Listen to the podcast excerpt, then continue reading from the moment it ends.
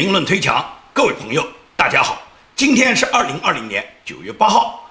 很多朋友呢很关心我们家的空调，昨天呢是因为空调完全坏了，因为前天、昨天两天呢这个温度都气温都非常高，加州这个南加州的温度啊都已经达到了呢就是摄氏四十度以上。所以说呢，因为这个室外这个温度特别高，这个室外机呢就不工作了，不工作以后也就是不制冷了。那么当时呢，我们也不知道什么原因，所以昨天呢，我就赶在一大早呢做节目，因为大家都知道我做一期节目时间很长啊。那么做节目在编辑的时候呢是挥汗如雨。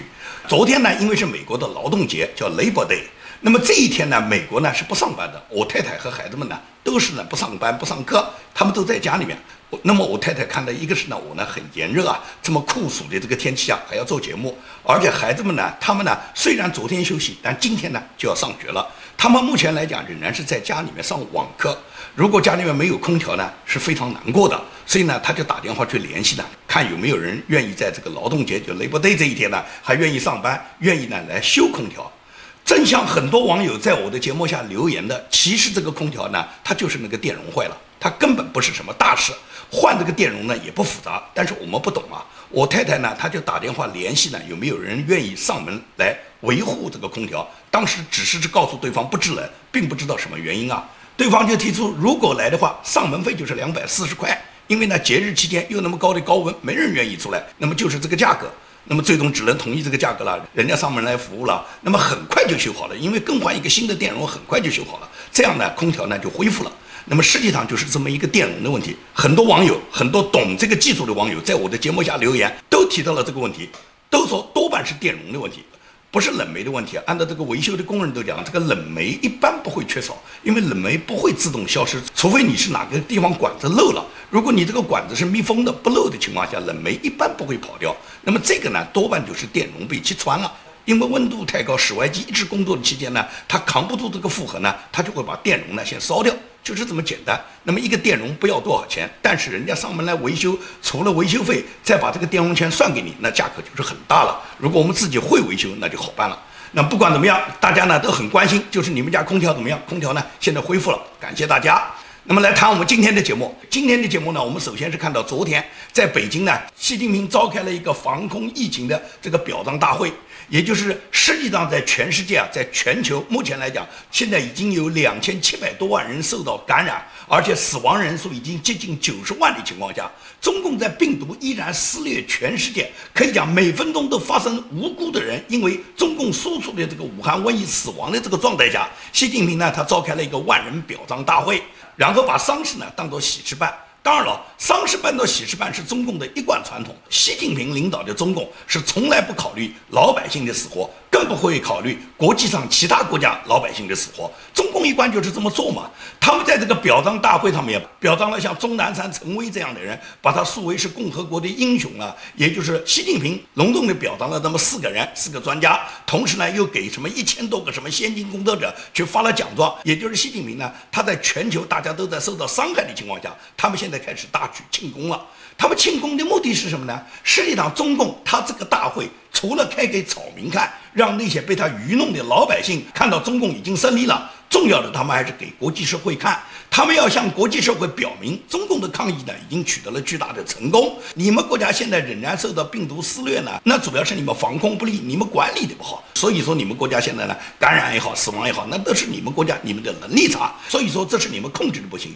要么就是呢，你们呢是源头，也就是说，这个零号病人说不准就出现在你们欧洲，出现在你们美国，出现在你们国家，跟我们中国没什么关系。你看，我们都控制好了哇，我们表彰大会都开完了哇。我们已经取得了胜利了哇！你们那边还要防控，那说明要么是源头在你们那边，要么是你们控制不力。这就是中共向全世界表达这个声音。他也就是中共，他不是施害者，他反而是受害者。这中共呢，就一贯是这么去做的。习近平这个讲话里面是错误百出，网友又给他找错，在他短短练的这个央视把他播发的这个新闻稿里面，就那么短短的一句话，它里面有好几个错误。新冠肺炎疫情以一种特殊形式。告诫世人，特殊特殊特殊特殊形式，任何自私自利、嫁祸他人、颠倒是非、混淆黑白的做法，混淆。所以网友都给他记下来了。当然你没办法了，小学博士他就这个水平，他认不出那些简单的字，没办法，梁家河出来的嘛。他在他的讲话里面居然还引用了去年香港抗议中广为流传的两句话，这两句话叫做“世上没有从天而降的英雄，只有挺身而出的凡人”。这句话实际上是香港民众写在香港街头的标语。当然了，包括这次李文亮事件之后，也有很多香港的网友用这句话来纪念李文亮。但是呢，在整个这次表彰大会上面，李文亮中共是只字不提的。中共只会表彰那些为他们卖命的人。所以，中共通过这个疫情呢，召开这个表彰大会呢，他是告诉老百姓，共产党领导的怎么好，他习近平怎么伟大，共产党怎么率领着老百姓又打赢了胜仗，而美帝国主义水深火热。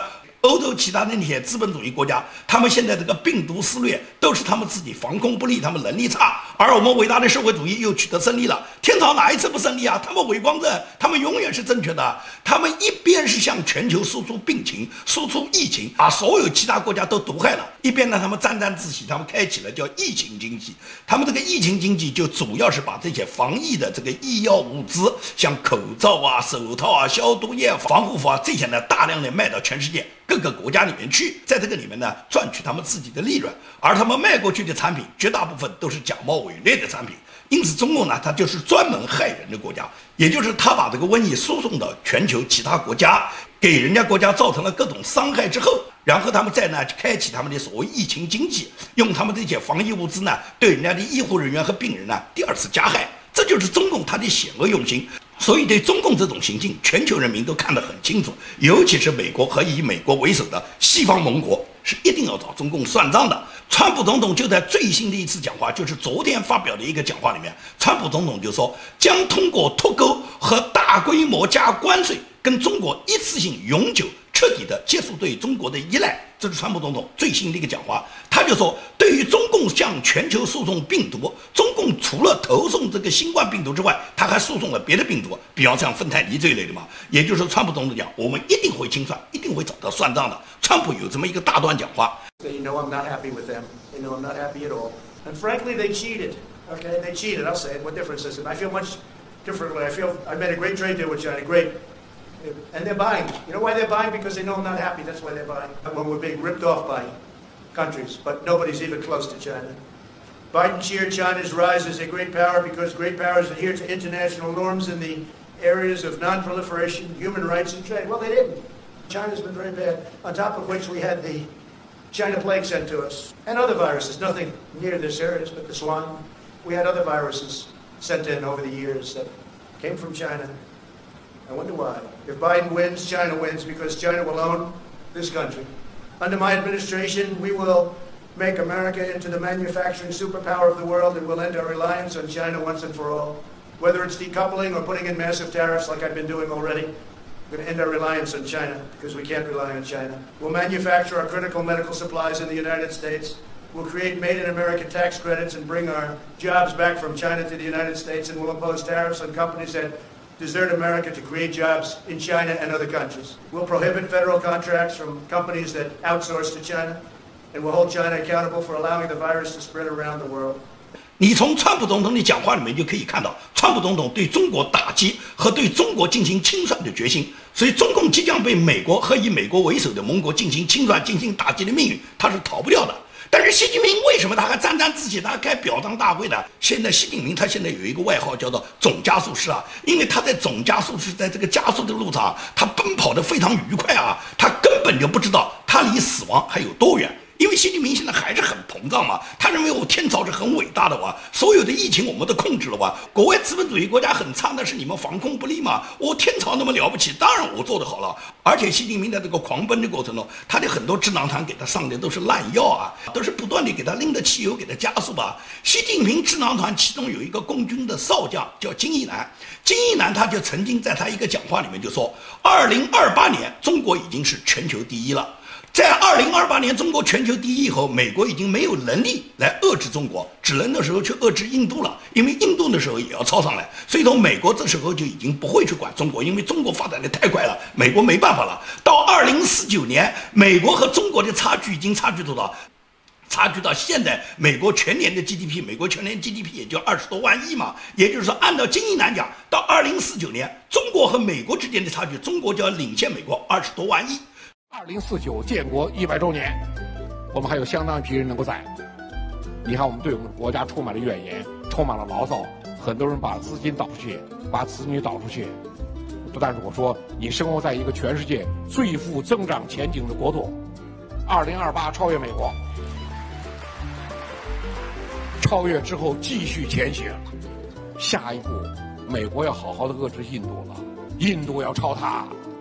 他好好别琢磨，他是追不上我们了。到二零四九年，我们美国差二十万亿美元这比例，印度在后面逐步的赶上来。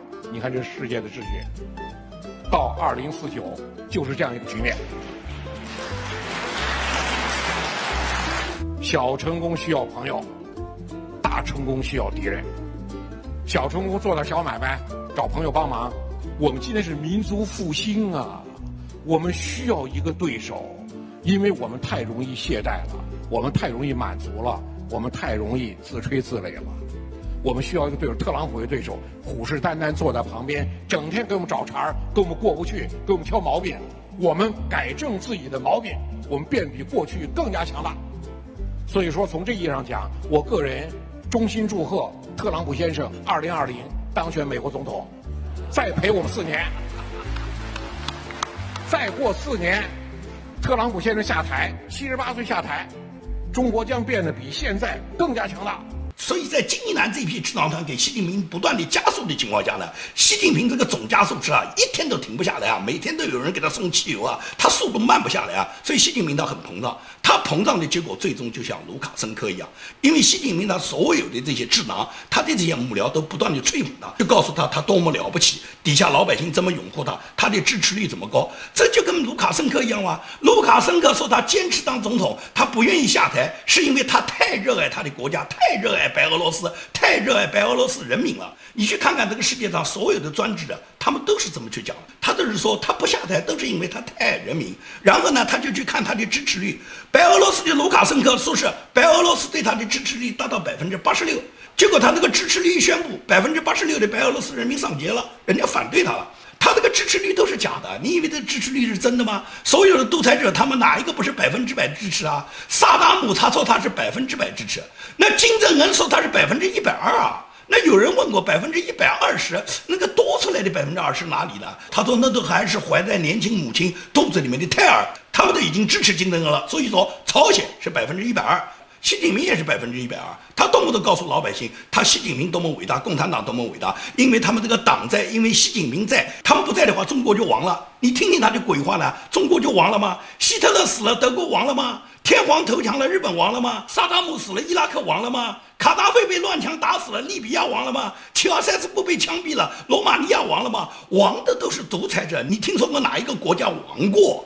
不好意思啊，看来这个空调还是没有彻底解决问题。也就是刚才节目做了一半，就大汗淋漓，热得不得了。那我不得不把节目停下来，因为出汗太多了。现在看来，这个空调呢又不制冷了。那么看看这个是什么问题？然后呢，因为昨天来维修呢，来维修的这两个小伙子都是老外啊，他们当时是给了这个保修单的，所以有一年的质保期。那么呢，今天呢，让我太太呢再跟这两个小伙子联系一下，看他们呢能不能再过来看一下这个空调。看来没有彻底解决。那么主要天气太炎热了，现在这个空调可能报修率也很高。那么小伙子他们这个配件是不是用的对，还是说昨天仅仅检查了电容，还有其他问题？现在呢，这个空调呢还需要有一个再修复的过程。好，我们继续我们今天的节目，也就是今天早晨九月八号，北京时间的九月八号，外交部的新闻发言人赵立坚呢，对这个澳大利亚籍的公民，也就是澳籍公民，但是在北京在中央电视台担任主持人的叫陈磊的，对陈磊被捕的案件呢，那么赵立坚第一次给出了官方的肯定。那么以前呢，有人问过华春莹，华春莹当时就说外交部不知道，不了解这个事。那么今天呢，外交部新闻发言人呢赵立坚呢，他正式呢回答了记者关于陈磊被捕的事件。他给出的结论就是，陈磊因为涉嫌从事危害中国国家安全的犯罪活动，因此呢被中国国家安全有关部门呢对陈磊呢进行必要的调查。这是赵立坚呢今天给出的官方回答。陈瑞这个人呢，我在节目里面已经介绍过，他二零零三年呢就开始在北京中央电视台一个英语频道呢担任主持人。他本人呢很活跃，活跃在澳大利亚，活跃在澳大利亚领事馆，在北京的各种活动和各种记者招待会上面。所以他本人是一个很活跃的记者，他本身是央视主持人嘛。那么澳洲领事馆在中国主办的各种活动，都会让这个陈磊来参与主持。他本人也参与过2008年北京奥运会和2010年上海世博会的各种报道。所以说他本人是央视很活跃的一个澳籍记者。虽然他是澳籍，但是他十岁之前都在中国大陆生活。他是十岁那一年，他父母移民把他带到海外的，然后在海外获得了学历以后呢，再回到北京呢，回到中国来应聘，担任了央视的主持人。可以讲，这么多年来，他为中共的这个宣传，为中共的洗脑，为中共的红色意识形态向全球普及呢，他是立下了汗马功劳的。他今天怎么会成为一个从事危害中国国家安全犯罪活动的嫌疑人？这个呢，我们现在呢无法了解这个里面的内情。但是毫无疑问来讲，陈磊这个人跟澳洲驻中国的记者啊，驻中国使馆的工作人员，他们交往是非常密切的。就在陈磊被中国调查之后，有两个澳大利亚驻北京的记者呢，他被北京的国安人员是约谈的。而且国安人员这次约谈呢，让这两个澳洲记者感觉到非常非常的紧张。他们当天就跑进了澳大利亚驻北京大使馆里面，请求大使馆呢给他们予以保护。那么后来大使馆人员是准备把他们送上飞机之前呢，是跟中国有关部门反复商量了以后，最终呢由使馆进行保护以后，把他们送上了回澳洲的飞机。也就是这两个记者完全有可能涉嫌掉陈磊的案件呢，被中共公安部门也抓捕的。那么，因为是澳洲使馆进行了保护以后，这两个记者呢，最终呢还是回到了澳洲。那么目前来讲，这些记者也好，澳洲使馆的工作人员也好，跟陈磊之间是一个什么关系？陈磊这个涉嫌从事危害中国国家安全的犯罪活动，究竟是危害了哪些安全活动？跟谁有勾结？怎么勾结的？所有案情的细节呢，都有待于呢进一步的挖掘。目前来讲，我们所知道的，也就是中共他已经肯定了，通过外交部新闻发言人已经肯定了陈磊涉嫌的罪行，而且在陈磊这件事情之后，还涉及到澳大利亚两个记者，这两个记者呢是最终是躲到澳洲使馆里面以后，在使馆保护之下才回到了澳洲，这也就说明中共现在跟澳洲的这个情形也是比较紧张的，也就是中共通过抓捕像陈磊、杨恒军这样的人，对澳洲呢施加一点影响。只不过澳洲呢，感觉这个事是非常棘手的。其实陈磊跟中共的事情啊，完全就是中国人跟中国政府之间的事。虽然陈磊是澳洲籍，但是陈磊所有的事情都发生在中国大陆，都是陈磊本人跟中国政府的事。但是因为他是个澳洲公民，所以澳大利亚政府呢就不能不来管。但是他来管呢，中国还嫌澳洲政府碍事。这个事情本来跟澳洲政府不一定有太大的关系，他只是说陈磊涉及到从事危害国家安全的活动，那么是不是从事了间谍活动？这个间谍活动一定是把中国的某些情报把它出卖给澳洲了，也就是澳洲在中国发展了他的谍报人员，是不是这个情况？现在这些东西我们都很难猜测，这个要等到最后所有的细节出来以后，我们才清楚。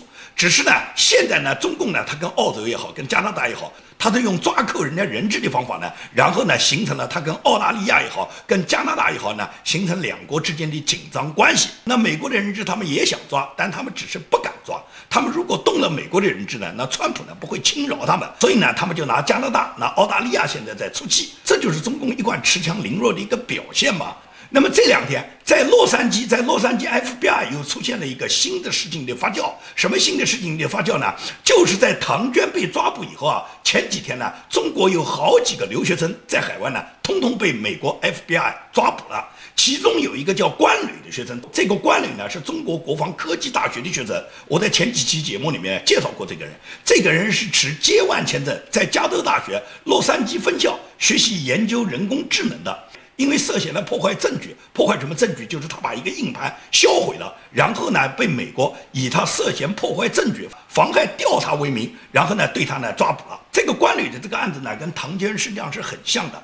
关旅是在今年七月份，联邦调查局找他谈话，也就是跟唐娟一样，唐娟也是 FBI 找他谈话以后，唐娟感觉到事情不妙，跑进了旧金山总领事馆。只不过这个关旅只是国防大学的一个学生了，他没有唐娟那么高的档次了，他不可能跑进中国大使馆。这个关旅在 FBI 找他谈话以后呢，他急急忙忙呢就把他自己的电脑啊、手机啊全部重新格式化，把该销毁的证据都销毁完了以后呢，然后。后呢他就准备返回中国，他就在机场登机的时候呢，那边境检查的官员呢拒绝他登机，不允许他走，不允许他走的情况下呢，他就回到了学校。他在回到学校的时候呢，他把他一个电脑硬盘呢把它销毁，销毁完了以后，他把它塞到袜子里面，然后他把它当做垃圾呢扔到垃圾桶。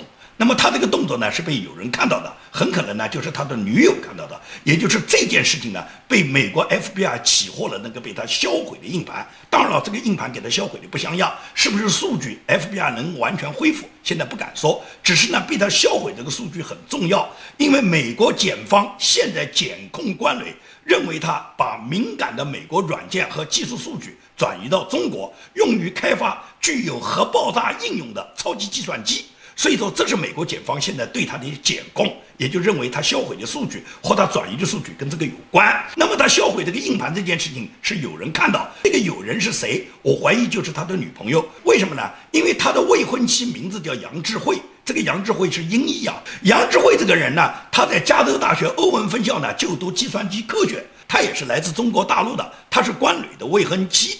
因为他本人毫无疑问是参与了关旅的一部分销毁证据啊、转移数据啊，或者是看到他销毁证据啊，就是他本人肯定是有问题的。所以说呢，最终呢，FBI 在调查他以后，他同意做检察院、做检方的污点证人。由于他同意做污点证人以后，检方就决定不起诉他，就让他呢做好开庭的准备，在庭上呢做污点证人。那么这个杨志辉在答应了检方之后呢？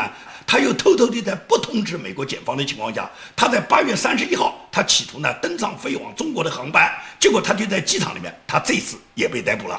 也就是这个杨志辉，他突然的往中国逃跑，他如果逃跑成功了，毫无疑问来讲，关磊的这个案子缺少了一个证人，同时他这次的逃跑成功，也对关磊这个案件会投下更复杂的阴影。只不过这个杨志辉到了这个关键时候就管不了你关磊了，他先跑掉再说了。但是他没想到他肯定是在海关的黑名单上面嘛，他跑不掉嘛，所以他在机场就被抓捕了嘛。关磊是按法庭约定是在二零二零年九月十七号将会对他进行一个提审一个庭审。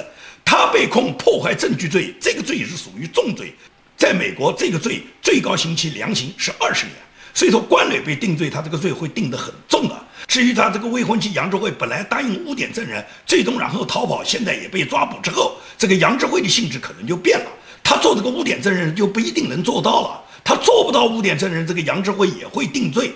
而他一旦被定罪，他自己肯定有证词，而他这些证词毫无疑问和关磊是相互有关的。本来他可以做一个污点证人，可以逃脱自己被刑法处罚的，现在呢他已经逃不掉了。也就是说呢，偷鸡不成到十八米，这就是中国人的小聪明。中国人每次到这个时候，他们都特别聪明，特别聪明的结果就是害了自己，也害了他的未婚夫。现在这个杨志辉和关磊都等待着美国法庭对他们的审理，这就是美国现在这个新的。抓捕中国学生的案子里面新的发酵，这也是为什么 FBI 的局长克里斯托弗雷讲，每十个小时就要办理一起中国的间谍案。你看这个杨志辉也好，这个关磊也好，这不都是最近这一两个礼拜刚刚爆出来的美国抓捕的中国的间谍案吗？所以这些中国间谍呢，在美国是抓不完的，太多了。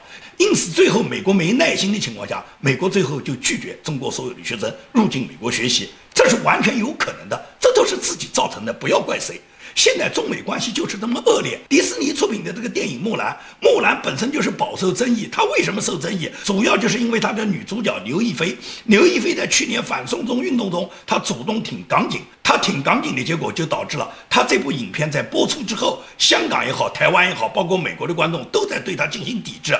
当然了，有人说他这个影片仍然是有不少人看。